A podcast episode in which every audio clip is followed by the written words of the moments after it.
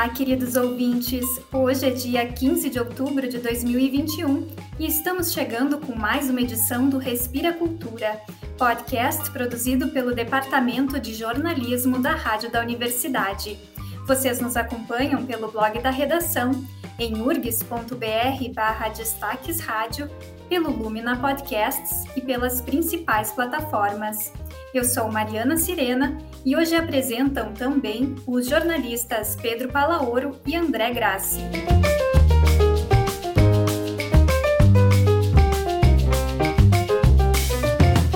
Olá, colegas e ouvintes, aqui Pedro Palaoro. Hoje, no Respira Cultura, abordamos o racismo estrutural e seus reflexos específicos dentro do meio literário. Para abordarmos a questão, conversamos com o professor, crítico e editor Luiz Maurício de Azevedo. Ele é doutor em Teoria e História da Literatura pela Unicamp e é frequentemente reconhecido por seu ativismo antirracista. Recentemente, ele foi escolhido patrono da Feira do Livro de Osório e foi comentando esse reconhecimento que iniciamos a conversa com ele. Então, essa coisa de patronato é uma coisa é um pouco desconfortável para quem vive por aí levantando bandeira como eu de igualdade e de uma coisa meio meio idade média isso né? O sujeito quer ser fidalgo o sujeito quer ser patrono. Então tem uma tem uma dimensão é, nesse sentido para mim desconfortável. Por outro lado e é isso que é a coisa legal o patronato permite uma série de conexões que de outra maneira não aconteceriam assim. A gente consegue estabelecer pontes e ele é resultado de um reconhecimento genuíno de pessoas muito queridas, em especial o pessoal lá de Osório, o Yosaldir Bittencourt, que é um grande antropólogo negro, que foi uma grande referência para mim. Então, e ele é o xerife dessa feira do livro de Osório, da qual sou o patrono. Então, assim, de certa forma, por um lado, representa um desconforto, porque distinções são sempre é, é, contrárias àquele ideal de igualdade que eu tenho dentro de mim por outro, é maravilhoso, porque afinal de contas, primeiro, porque todo mundo tem um Narciso dentro de si, eu também não sou diferente.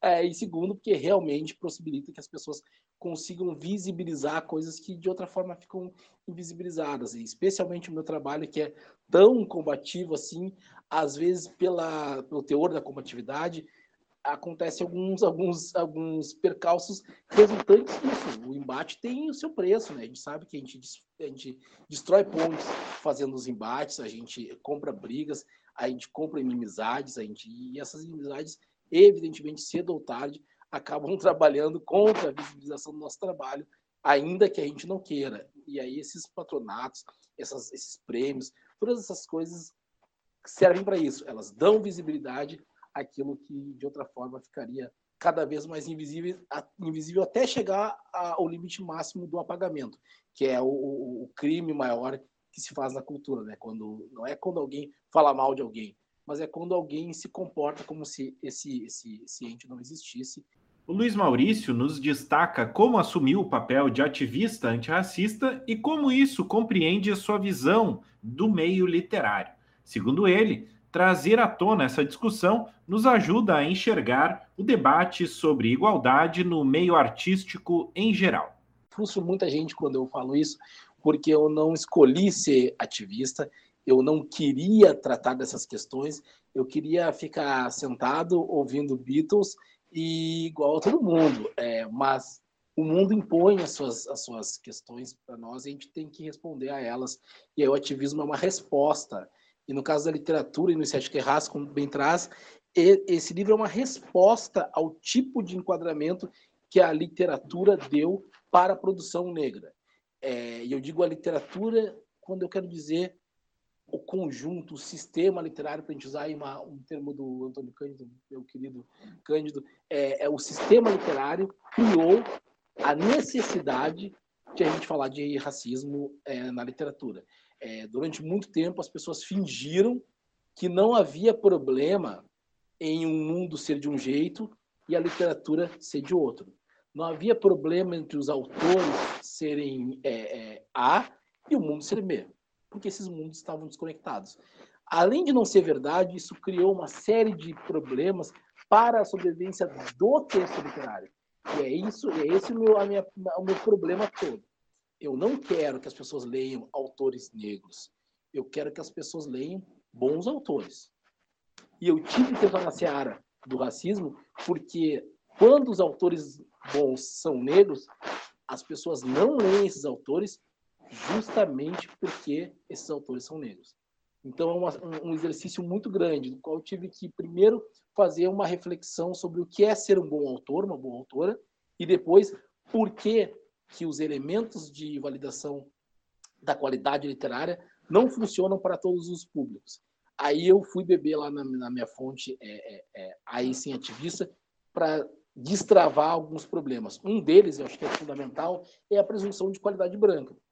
Eu acho que o Estética e Raça tem esse título e essa pegada assim de ativismo negro, mas na verdade é um livro muito mais interessado no desmonte das estruturas que garantem que um autor branco seja de saída um autor bom e que fazem com que evidentemente um autor negro seja de saída um autor ruim. E quando eu estava escrevendo o livro, muita gente dizia assim: não, mas isso vai mudar, isso está mudando, Black Lives Matter está chegando. E eu dizia: vai mudar para pior.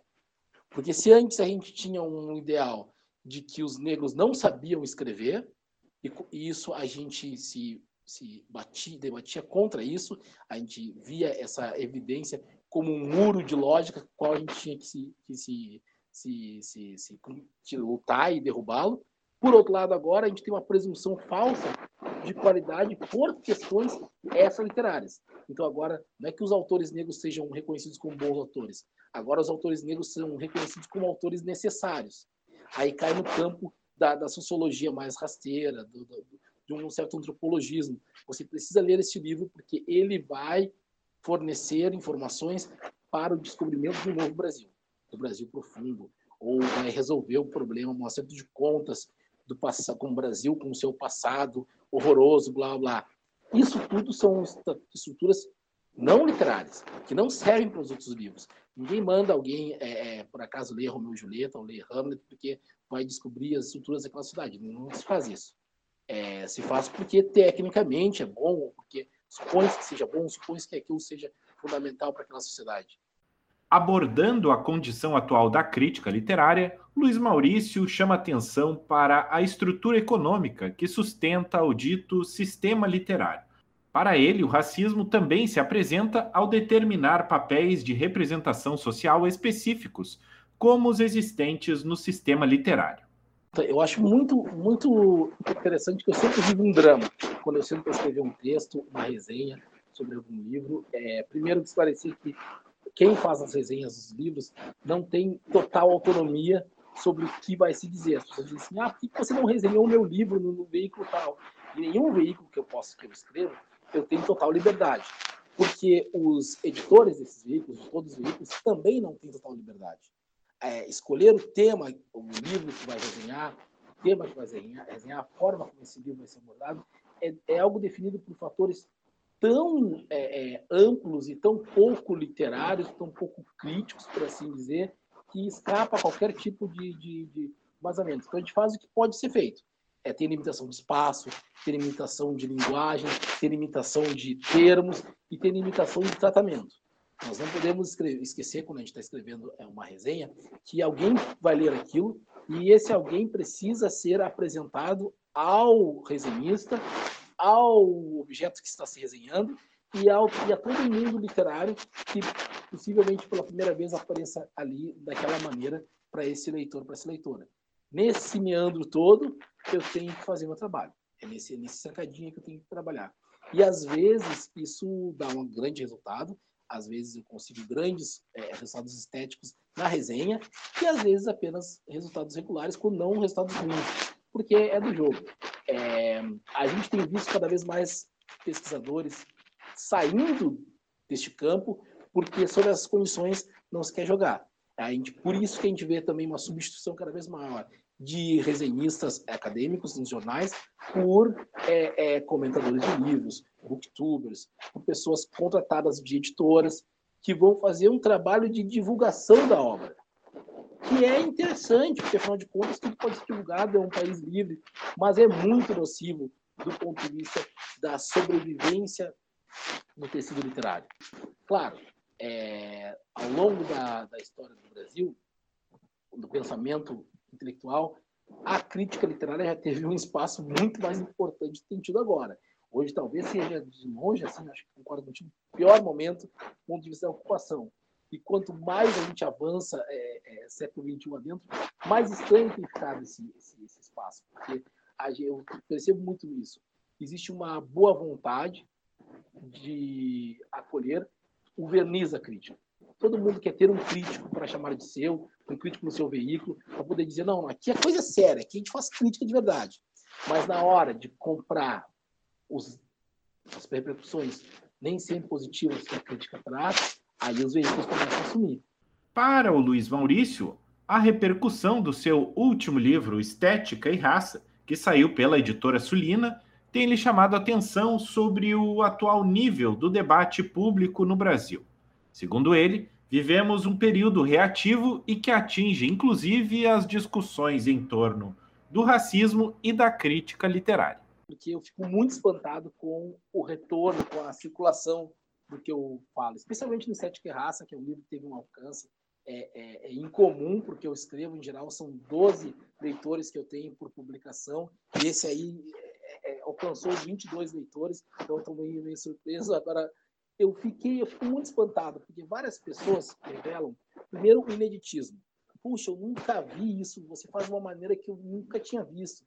E eu fico pensando, mas eu sou herdeiro de uma tradição crítica de gente muito mais virulenta que eu do ponto de vista do texto, de gente muito mais, evidentemente, aí, habilidosa do que eu do ponto de vista das, dos recursos, dos instrumentos é, é, linguísticos, e muito mais obcecada pela ideia de valor do que eu. Então, eu fico pensando assim, é, é, em que lugar essas pessoas estudaram? Que faculdade elas fizeram? Que, que segundo grau, que ensino médio eles fizeram? Para ficar tão surpresos com o que eu estou dizendo.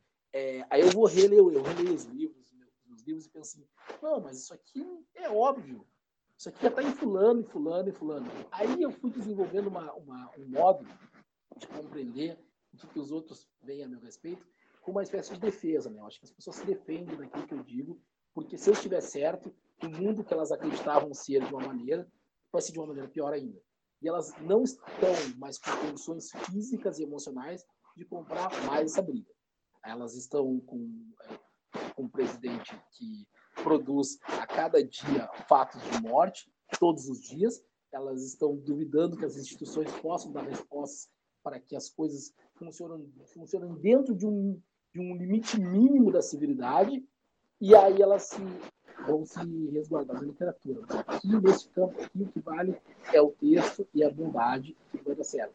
Aí eu vou lá e digo, não, não, não, não saia daí, nesse canto aí não tem civilidade também, é tudo que você vê no mundo lá fora, está vendo na literatura também, a literatura é um lugar horrível também, essa, essa reação, a reação que vocês têm a isso, a essa ideia que está para elas, é muito negativa.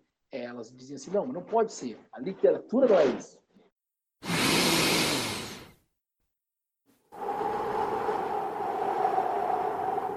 Respira cultura.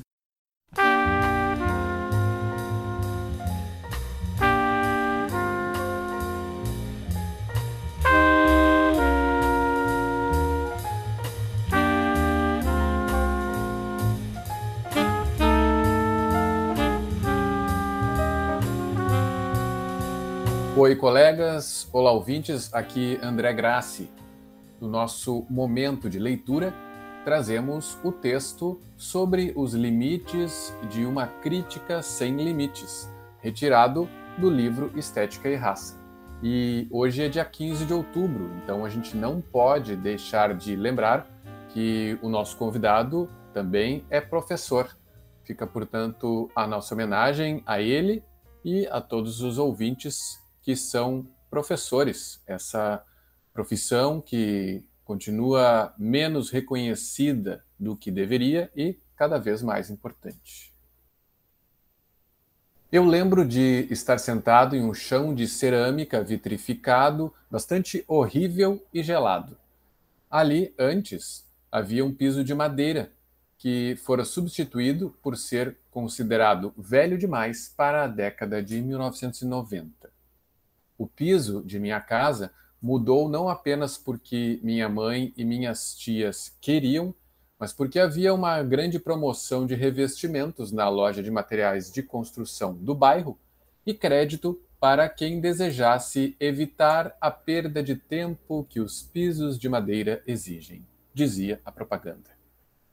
Minha mãe e minhas tias tinham decidido que a casa agora teria a cara delas e que os anos 90 traria a confirmação de uma série de promessas que elas esperaram toda a vida para verem cumpridas. Enquanto isso, e talvez justamente por isso, meu avô entrava na parte mais aguda do seu calvário de Parkinson e glaucoma.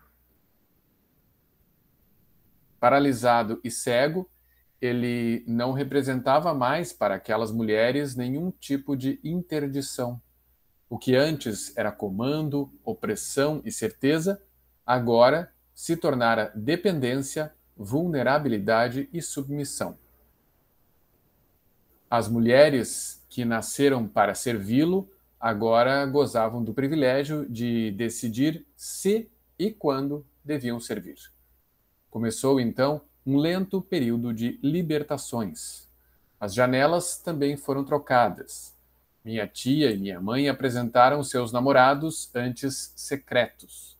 Foi comprado um novo toca-discos para substituir a antiga vitrola quebrada do vô.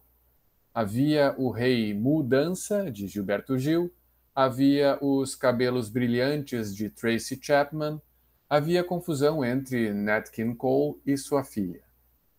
Foi nesse tempo que aprendi a chorar com Gil, com uma música sobre a impossibilidade de pensar em outro mundo, porque os frutos da guerra são difíceis de engolir.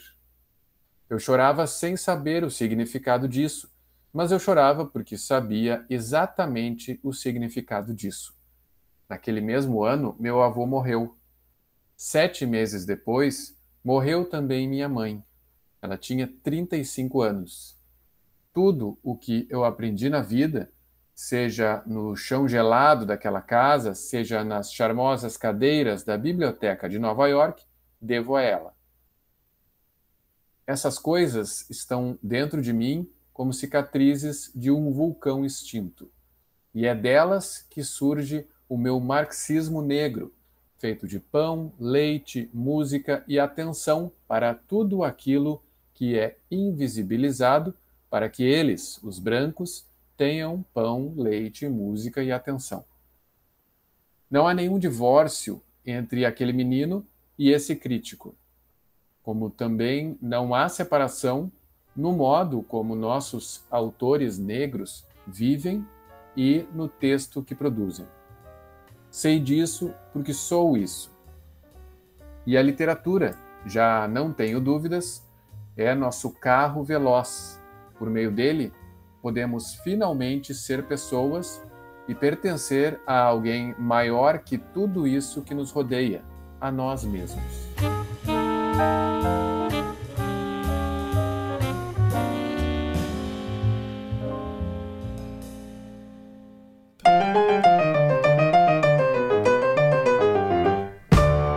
E assim, o Respira Cultura de hoje se despede por aqui. O programa teve a produção do Departamento de Jornalismo da Rádio da Universidade. A apresentação foi comigo, Mariana Sirena, com Pedro Palaoro, que produziu a reportagem, e com André Grassi, que fez o momento de leitura e a edição de áudio. Na trilha sonora, ouvimos Freddy Freeloader, de Miles Davis. E não esquece de seguir a Rádio da Universidade nas redes sociais para não perder nenhum conteúdo. A gente volta na próxima sexta-feira pela manhã. Até lá!